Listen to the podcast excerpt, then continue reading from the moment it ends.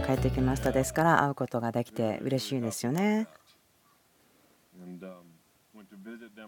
えー、彼らに昨日会いに来ましたが家に行ったら父が、えー、鹿肉の薬食べていたの見えましたね。すごく嬉しそうな顔でした。そのお肉おいしいって聞いたらすごくおいしいよと言ってですねそしてそこにはバターが乗っていたんです。え私は最近すごく素晴らしい初めて受け取ったぐらいにワーオって素晴らしい誕生日のプレゼントもらいました。1ヶ月ぐらい前なんですけどもプレゼントがですね遅れてもやってくるのをとても自分楽しみますけれども。昨日教会のピクニックに行った人はいますか？楽しかったですよね。まあ50度とかではなくてですねその風が吹いていてまあ30度ぐらいでした。自分は早く帰らなければいけなかったんですけども妻のキャンゼスに誰かがそのプレゼントを渡したんですね。で彼女を家に持ってきてくれて言ったんです。誰かがあなたに誕生日のプレゼントをくれたよ。ここに協力かもしれませんけどですね10歳のですね僕の友達なんですけども。でそのプレゼントを開けたらですねバターが1本ドンと入ってました。普通にバッグの中にバターがポンと入ってたんです。それはですね本当に最高のバースデーギフトだと思います。自分がもらったものの中で。家族を呼んでですねえみんな見てみてって。バターを1本自分の誕生日にもらったんだよって言ったんですね。もうすごいなと思ってしまいました私が言ってることですね、ここからですね、誰かが聞いてるということです。え金曜日にアルゼンチンから帰ってきました。そして祈ってくださいと言っていましたけれども、クリスさんもですねローマに行ってたんですけども多分今日の夜に話してくれると思うんですけれどもこの時間本当に素晴らしい時でしたアルゼンチンには初めて行きましたけれども月曜日までですね去ることはできなくてそして昨日のですね私の娘がパフォーマンスがありました。人生の中の優先順位がありますからそのようになりました。2日ということだったんですけども本当にでもその価値はありました。とても楽しかったです。リーダースカンファレンスがありました。アルゼンチンという国私からに行ったんですね素晴らしい励ましのリソース、源となってくれて、そしてリバイバルの証をありがとうございます。本当に私たちベテルをとても助けてくれていますと話をしました。本当にアメリカの教会の本当に祝福とされています。あなた方のリバイバルの証でアメリカの教会は養われていますと感謝をしたんです。彼らは素晴らしくリバイバルしています。そして素晴らしい牛肉があります。私は素晴らしいステーキを食べたんですね。もう決して忘れられないようなステーキ食べました。そしてサッカー選手のメッシーさんもですねいますけども、ある方は誰ですか？それと思ってるかもしれませんね。あ、そうです、ここアメリカでしたね。まあ、とにかく。リバイバルの話をしてますね。リバイバル、美味しい牛肉、そしてサッカー、素晴らしい選手。本当に良い時でしたよ。でも一番のハイライトだったことなんですけれども、カンファレンスの最初の夜にある方がやってきてくださいました。お名前は聞いてたんですけども、でもどこでその名前見たか覚えてなかったんです。84歳の宣教師の方でした。すごくもう元気でいっぱいで、命で満ち満ちているような、そういうような感じでした。自分が60歳の時に彼のように見えたら、すごく自分嬉しいなと思うぐらいでした。わーと思うような感じの方でした。その時に会ってですね、あなたの名前に見覚えがあるんですと言ったら、彼はあなたのおじいさんが私が宣教師となってこのアルゼンチンで使えるためにすごく前にとても助けてくれた人ですと言ってくれたんです。それを聞いてとても嬉しかったんですね。そのようなことはですねそんなにしょっちゅう起こることではないんですけどもでもその国を愛する人たち御国を愛する人たちは印を残していきます。でもその実はですねそんなにすぐに見れるものではないかもしれませんけれどもでもあなたの人生の中で残る実があります。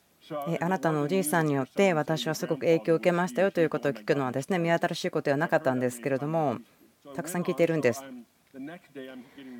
次の日自分が空港にまた戻っていたんですけれども他の宣教師の夫婦の方がいました。で教えてくれたんです。オズワルドさん。そのカンファレンスをしてくれたメインリーダーの方ですけどもあなたが昨日会った宣教師はロルフさんと言いますけどロルフさんがオズワルドさんを小さな子供の時に導いたそうです。そして多分ですね高校生ぐらいの時でしたオズワルドさんが。でなんか犬を散歩に連れて行くよと言ったそうですけどもでもそれは教会に一生懸命走っていてそこで聖書を読んで牧師先生とお祈りをしてお家に帰ってくる。両親は不思議に思ってですね、ま結局バレてしまったそうなんですけれども彼はすごく若い時に人生を捧げ今そのオズワルドさんは3万3000人の教会の牧会をしてらっしゃるそうです。でそのイベントをですね主催してくれた方ですけどもそこに行ってそのイベントの一部になるということは本当に素晴らしい遺産だな本当に国を愛する者はこういうことができるなと思いました。私の大好きな証でしたけどもでも一番好きなのはどれだか分からないんですけどもあなたが印を残していく時に誰かの人生に触れていく時にそれがどのように永遠ということに対して変わっていくか分かりません。私たちが天国に行った時にもうたくさんいる人たちの中でハグをしたり握手をしたり。であこのプロセスの中にここがあったんだとかいろんなことが分かると思うんですね。本当にすごくこの祖父の遺産ということですごく私は感動させられました。そのアルゼンチンのリバイバルにどれだけ彼が影響を与えているかということを見たらすごく素晴らしいことでした。聖書を開けてください。詩篇です。今日私が話したいことですけれども、満たしということと豊かさということです。この話の多くのところは日曜日の夜に一度話しました。でも、日曜の夜に話したことは、ま結果的に日曜の朝にも話したいと思うんですね。聞いてる方たちが違いますから、ある方は夜また朝も来ますね。で、ある方はそのどちらか1つということになってますよね。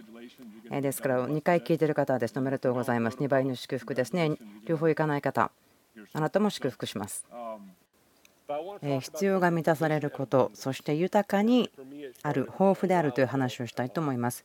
一度このような話をしましたけれどもそのいくつかの考えを集めたりまたその学ぶプロセス自分が通ってきたことですね。その必要が満たされることと豊富である豊かさということです。詩篇の68開けてください。そしてまた次に行きますけども詩篇の68この聖書の中でどの好きな聖書箇所多いんですけどもその中の一つです。詩篇68編19節。褒むべきかな日々私たちのために重荷を担われる主。英語ではこう言ってますけれども主を褒めます。日々私たちをその益で満たしてくださる方益をくださる方とあります。益を受けること素晴らしいですね。それあなた嫌いなら何でか分かりません。一番いいところは日々というところですね。日々私たちを駅で満たしてくださるそのスプリンクラーコントロールシステムって皆さんあると思うんですね。これはセットすると毎日何時ぐらいにと決まるのでその決めたらもう心配しなくていいんです。同じように神様は日々私の民に益を与えると決めていらっしゃるようなものです。でそれをうんと昔に神様は決めていてそこからずっと起こっています。私たちそのような神様に仕えています。5節です。このところはすごく私の好きなところです。なぜならば、自分がひどい喉の炎症があった後に読んだ最初のところだったんですね。そのとてもひどい喉の炎症なんですけど、本当にこれはですね、もう悪魔のものだなと思うような、本当にひどいものでした。もうえとずいぶん前にこれかかったんですけど、その時本当に3日間4日、尻滅裂っていうか、思いが全然まとまらない、そのような状態でした。で少しですね思いがはっきりしてきた時にこれを読んだんです。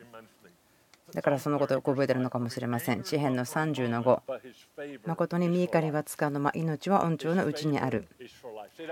神様のご好意が私の人生のためにある。ということは人生ということを考えてください。一生ずっとと思ってください。神様のご好意がずっとあなたの人生にあるということです。今日話したいのはその必要が満たされるということと豊かさがある豊富であるということです。この話をよくしますよね。それは貧しさの例とかいろんな本質のことも話すんですけどもそれを断ち切るべきだと思うんですね。それはどうするかというと豊かさの中に生きるということですね。その貧しさの例の話またその考え方いろいろ話しますけれどもその豊かさの中に生きるまでは貧しさの例の影響を断ち切ることはできないんです。そのこと分かることもできますよね。話すこともできます。で豊かさがあるということを認めて同意することもできます。でも豊かさの中豊富にあるということを生きるまではその貧しさというものがあるんです。だからそれを変えたいんです。2006年の5月私は聖書を読んでいました。夜だったんですけれども私をこう力強く打ってきた御言葉がありました。11時16分だったんですね。マタイの6読んでましたけれどもで9節くらいからになるとそこは主の祈りのところになりますけどもでもその前のところで興味深い会話がイエス様と弟子たちと行われています。大雑把に話すとこんなことです。イエス様はこう言いましたね。パリサイ人とかサトカイ人のように祈らないで、街角に立ってその評判のためによく見えたいから祈ってるんだ。長い、でも力がないぶつぶつ祈りをしているということはま退屈であると。でもイエス様はこう言いましたね。それをしないでください。でもこうやってください。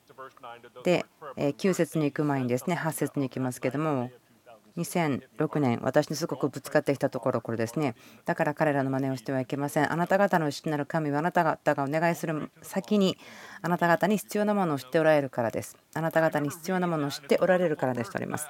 もちろんこのところ読んでましたね。素晴らしいと思っていましたけども、何かその夜ですね、2006年どこかすごくこのところがバーンとぶつかってきました。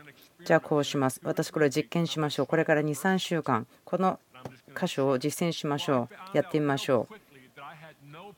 でもそこで気がついたのは、自分にはそのいわゆるプレイヤーライフ、祈りの実践というのがないと思ったんです。それは自分の祈りというものが自分の必要ということに対してつながっていたということが分かりました。ですから何も言うことができませんでした。なぜならば自分の必要な話をしないようにしようということになりましたね。とりあえず7日間はそれをしましょうとなったんです。覚えてます。このマンションをくださいとかそういう話、豪邸をちょうだいとかそういう話ではなかったんです。もちろんこの人は癒しが必要ですから癒してくださいとか、この領域に対して必要を目指してくださることがありますとか、とても肯定的ですよ。いろんなことを祈る人たちいますよね。いいんです。でも大体1週間ぐらいですね、神様とのそのインタラクションができなかったんです。なぜならば、自分の必要から必要を満たしてくださいということで、その祈りをやっていたんです。で、1週間ぐらい経った時に気がつきました。自分は何か学ばなくてはならないと思ったんです。でその同時期に、えある日スターバックスに行きました。ドライブスルーに行きました。その窓のところに行ってお金を払おうと思ったんですけどもえその窓の中の方があなたの前の方があなたの飲み物のお金も払っていますよと言ったのであありがとうと思ったんですね。自分の前の人にはありがとうと言いませんでしたけどもでもそこから始まって大体18ヶ月ぐらいだったんですけれども私は自分のコーヒーを買うことができませんでした。お金払うことができませんでした。この分与の賜物とかでそういうのではないので、あのこれあなたにあげることできないんですけれども、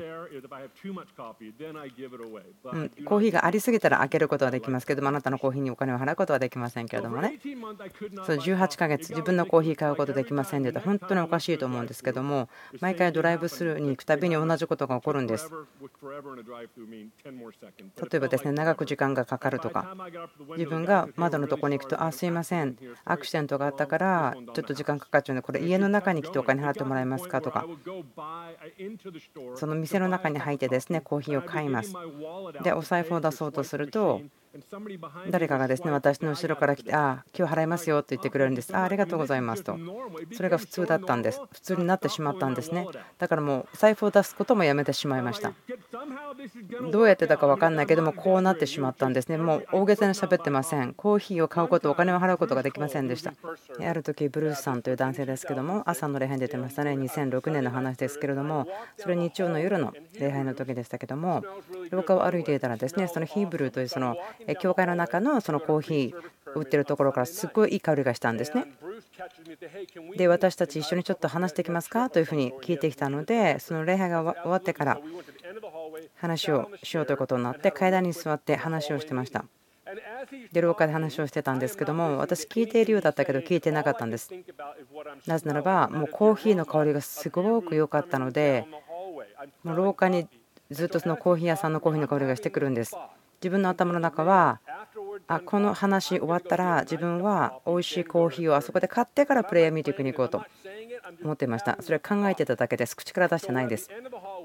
でその廊下の端っこにいたんですけれどもでも自分の目にパッと入ってきたのは普通人々はその廊下に出て右に曲がってそのプレイヤールームに行くんですけどその時はある方が自分たちの方に向かって歩き続けてくるんです曲がらないで。でその人は手にコーヒーを持っていたんですね。でその人こう言ったんです。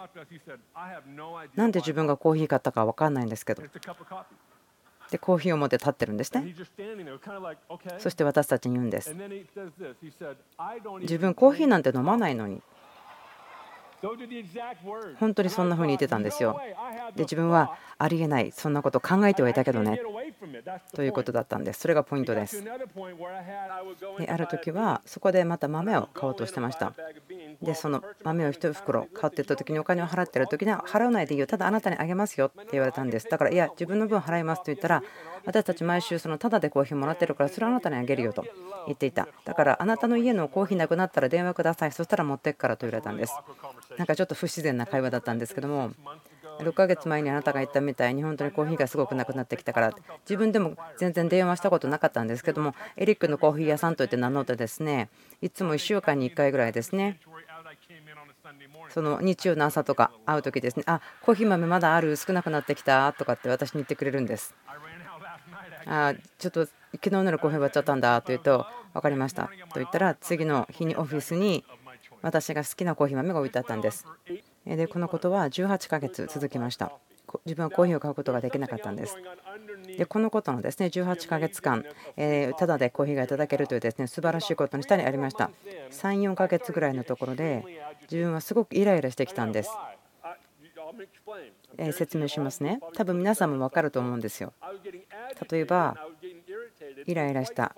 フラストレーションもした。なぜならばもうこれ以上のコーヒーは必要ありません。自分で買うことができます。これは私の必要足りないものではありません。多くのもうコーヒー豆もらっていますからもう十分ですよでそういったところで気がついたんです。神様がそのような考え方を打ち壊そうと思っていた。必要が満たされればもう十分です。これ以上はいりませんというような考え方。聖書の中で自分はまだ見つけたことないんです。私たちがもう神様ここまで来たらもういりませんよということに対しての許可を与える言葉。聖書には見つけてないんです。自分が読んだ時には。合法的にもう私十分ありますということ。それは神様の本質に反対するものです。でも反対で多くの聖書箇所は私たちがもっと求めることに対しての許可を与えています。そして気がつき始めたことは私が理解している豊かさということは必要が満たされるということだったんです。私たちは必要が満たされるということと豊富にあるということの違いが分からなければなりません。必要が満たされることがプロビジョンなんですよね。賭けとか足りないものがあった時にあのそのゼロに戻るマイナスがゼロになるでも豊かさというのはそれ以上になるということです。自分の豊かさというのはそれは必要が満たされるところだったあもうこれ以上いりませんというところで豊かさだったんです。王たちがどうやってお互いに関わってるか知ってますか？1人の王がもう1人の王にあなたは何か必要がありますか？私たくさんものがあるからあなたにあげたいんですよね足りないものっていうことはしません。それは王侯貴族たちはそういうふうに関わらないですね。王たちは他の王たちに豊かなプレゼントをするんです。大統領は他の国の大統領が何かが足りない必要がある。そんなこと調べないで。すそんなことそれは失礼なことですから。そんなことしないんです。もうあの必要でないものであったとしてもでもその豊かさということの贈り物プレゼントであげるんです。あなたの必要のリスト欲しいのリストがあると思うんです人生の中で。必要というリストは本当にこうま正当性があるもの。でも神様はいや今日はそっちじゃなくて私はあなたの欲しいもののリストあなたが今必要ですじゃないものであってもでもそれを取って私あなたにあげます。あなたの必要よりも大きいものあなたにあげましょう。なぜですか？神様は王様です。そしてあなたのことも王として見ているからです。神様は王家のものですねそして王家の人を探しています神様の方法ですよね私たちに教える必要ではないものをあなたにあげるんです。なぜならば神様は王様ですからそのように考えます。私は王様を探しています。神様はあなたを豊かに祝福します。豊富に祝福します。ある方たちはその繁栄のメッセージを聞いてきてすごく何これと思ってるかもしれません。私たちは自分たちのベストを神様にあげられる。でも神様のベストを私たちに神様があげるのはダメって思うのおかしくないですか？誰かが人生をイエス様に捧げるのには全然問題ないんです。イエスハレルヤ。その人は全てを神様に捧げてると思うと神様は私たちに最善をくれようとするとなんかそれは良くないと思ってしまう。私た立ちが最善を主に捧げることを許されているのはもちろん神様もベストを与えたいと思ってるでしょう。反映することのメッセージに対して皆さんがどういう意見を持っているか皆さんの自由ですけどもここに真理があります。私たち理解する必要があります。神様は豊かさ、豊富があってそして反映させる神です。神様はそれをするような権利がありますよね。豊かさをもってされる権利があります。王様ですから。そして神様は王様として他の王様のことを探してみています。今ここで私が話していることに対してはそのいろいろな視野とかいろんなダイナミックがありますけども私はそれがあるとして話しています。今この地上またこの国はですねいろんなことが起こっていて政治経済のこといろんなことも起こっています。でもその話をするつもりはありませんし何か一つの文化とか他の違うものに対してをこう小さく過小評価するとか批判するとかそういうつもりはありません。私たちは神の国の話をしているし自分たちの文化と神の御国というのは今すごく違ってると思うんです。ですから私たちはその高い道を選ぶ。神様が豊かさの話をしている時にそのことをちゃんと聞かなければならないと思うんです。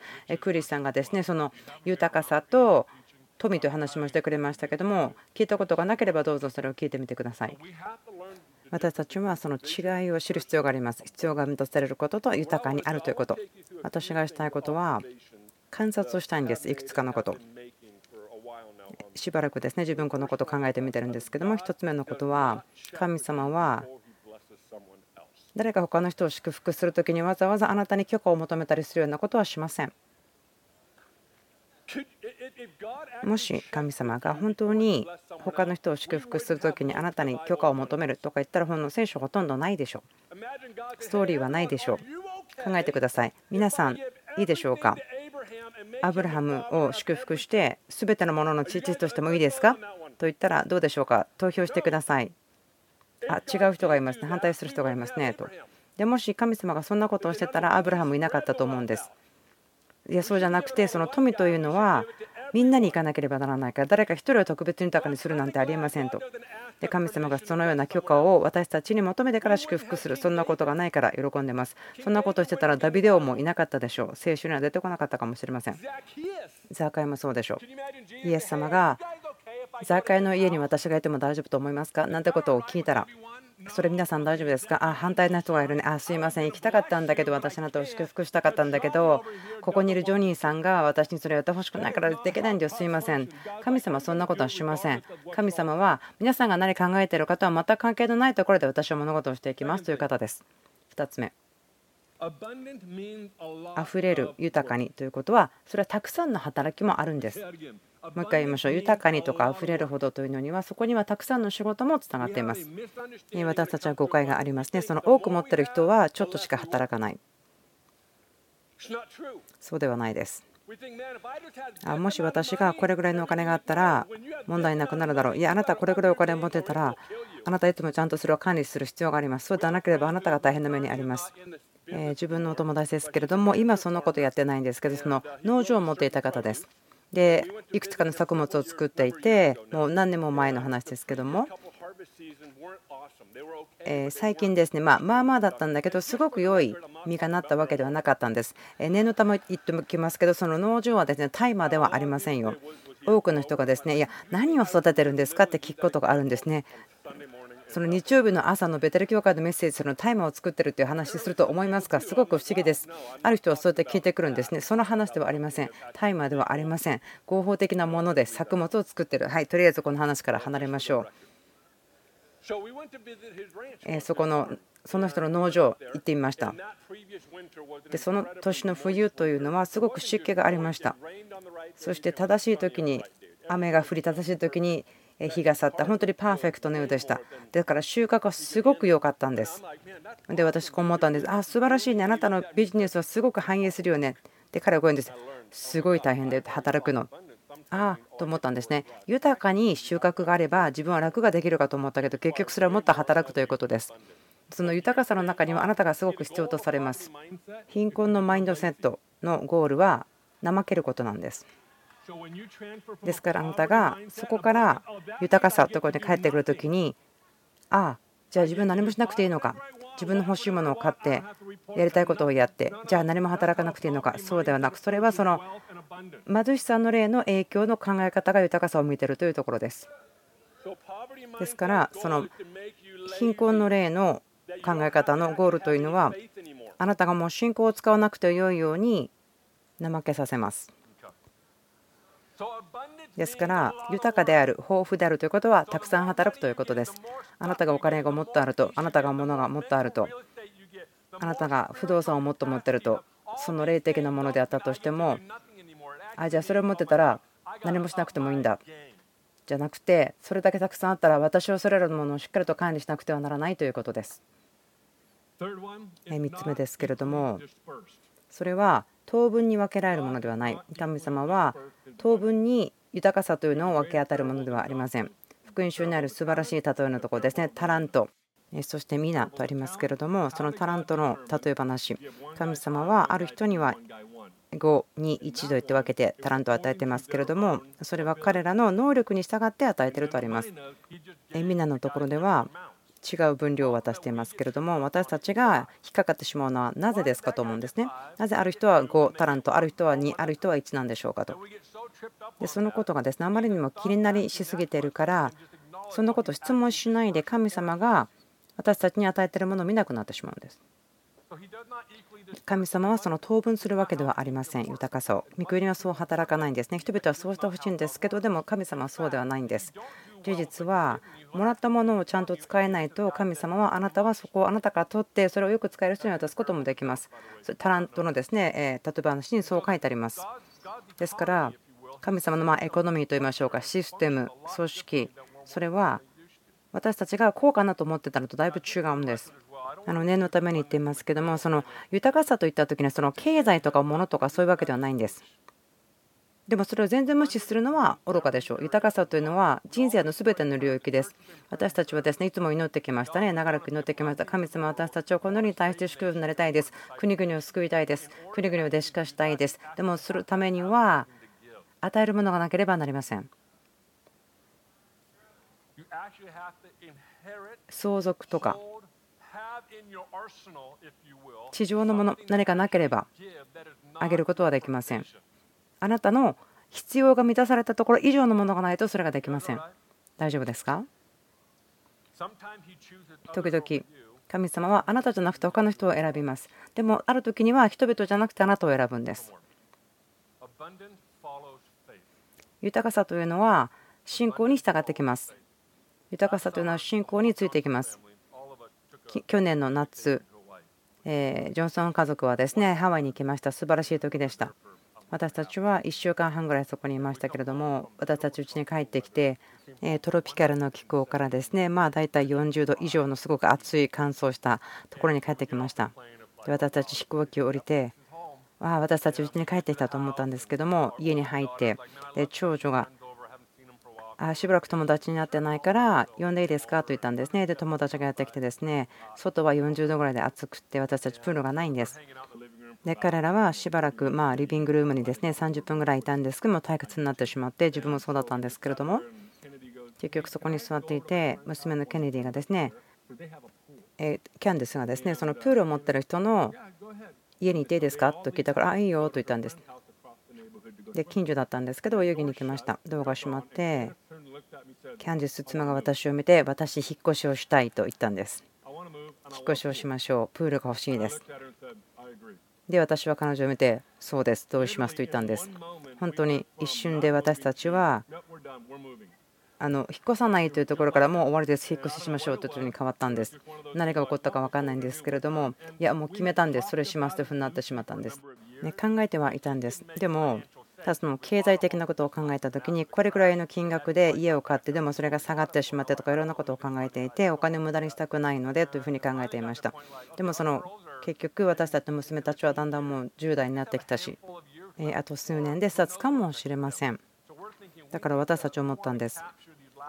彼女たちが巣立っていくちょっと前の数年間をそのプールがある家で過ごしましょう。そのメモリーを作るためにと思いました。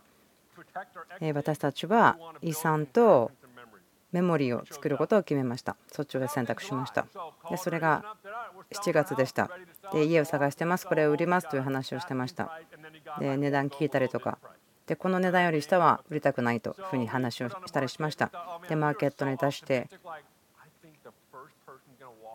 最初入ってきた人があでもこの値段よりももっと上げたいと言うと思うよとかそんな感じだったんです。そういうので感じてました。それが主からの言葉だと思ってました。でもそれは起こらなかったんです。反対のことが起こりました。ですからその家を売りに出した直後私たちがハウスショッピングに行こうと決めてドライブしていました。そのチェスターカウニーの中からいろんな場所を見たりしたんですけれども家を探しに行きました。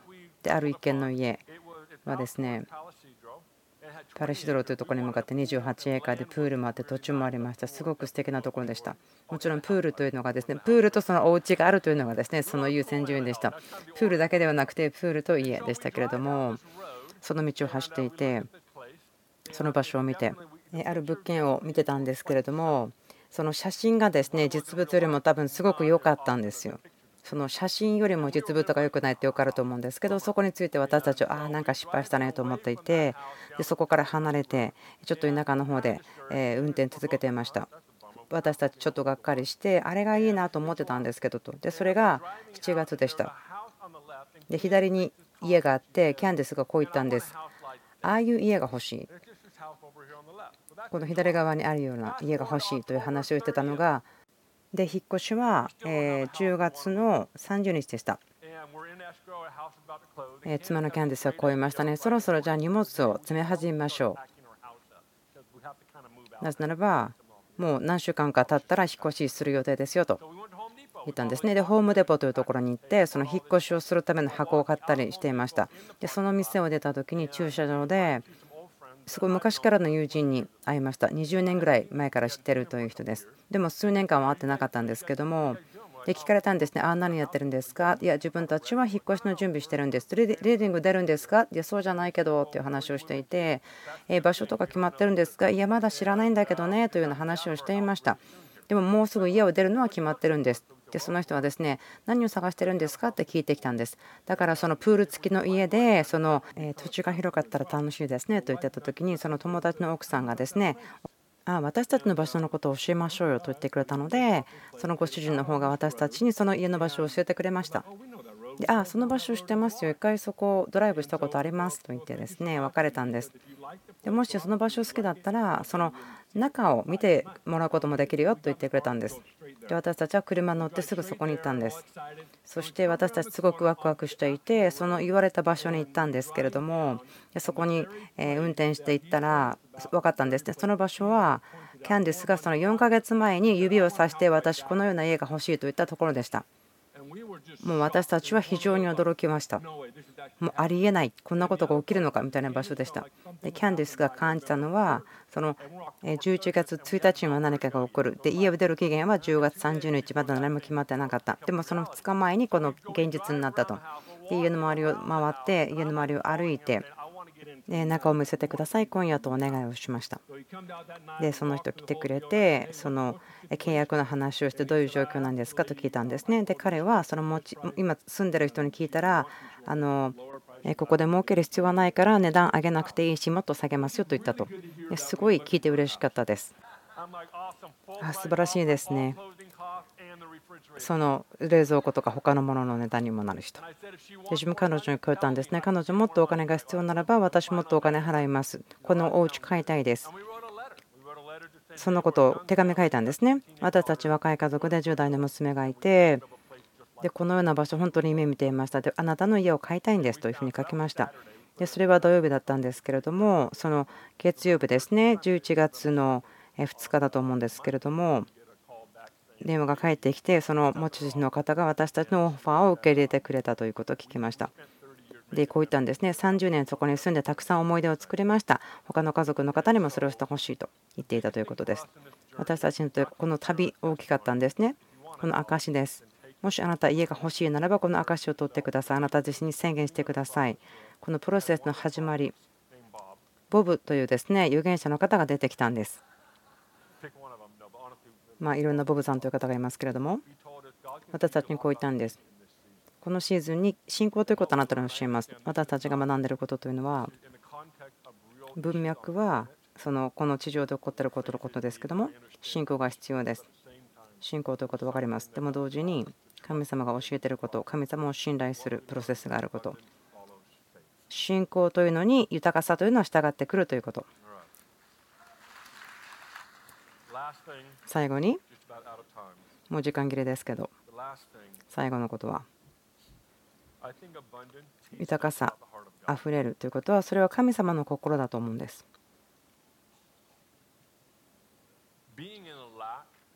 欠けているということはまた持っていないということはその人格を教えますか？そのことを考えるかもしれませんけど豊かさということ。というのはあなたが何を信じるのかという本当に核のところに向かいます。豊かさということはもっと神様の心の谷を教えます。他のことよりに勝って私の祈りは私が願うこと。それは話してますけど必要が満たされるということと豊かにあふれるということの違いを知らなければならない。その必要だということのラインを神様が変えてくれるように神様はそれをしたいと思います。王様だから王様たちを探してるんです。その必要があればっていうそのラインを神様が変えてそれを豊かさというところにする。皆さん大丈夫ですか？生きてますか？神様がそのことをしたいと思うんです。2つ目は私たちこれ新しい話ではないと思うんです。いつもあることなんですけれどもとても大事な理由で話してます。1つ目はまあこの教会に新しく聞き始めた人がいますね。このような私たちがどのようにして人生を生きるかまだ知らない方たちがいますね。ですからある意味その豊かさという話ですね。その話をしたかったんです。神様は本当に豊かなところに私たちを住ませたいということを私たち信じています。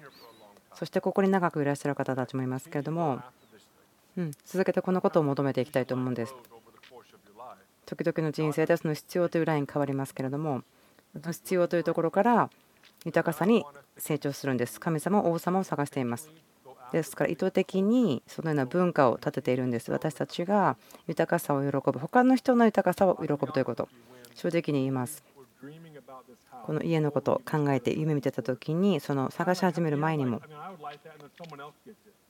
何か他の人が自分の好きなものを得るということありませんか？ああと思ったんですね。こんな祈りしましたか？こう手を挙げて祈ってですね。ああ神様神様私ここにいますよ。どうしちゃったんですか？っていうような祈り。私たちはそうではなくて神様が他の人を祝福した時に本当に喜ぶという文化を立てていきたいと思います。どうぞお立ちください。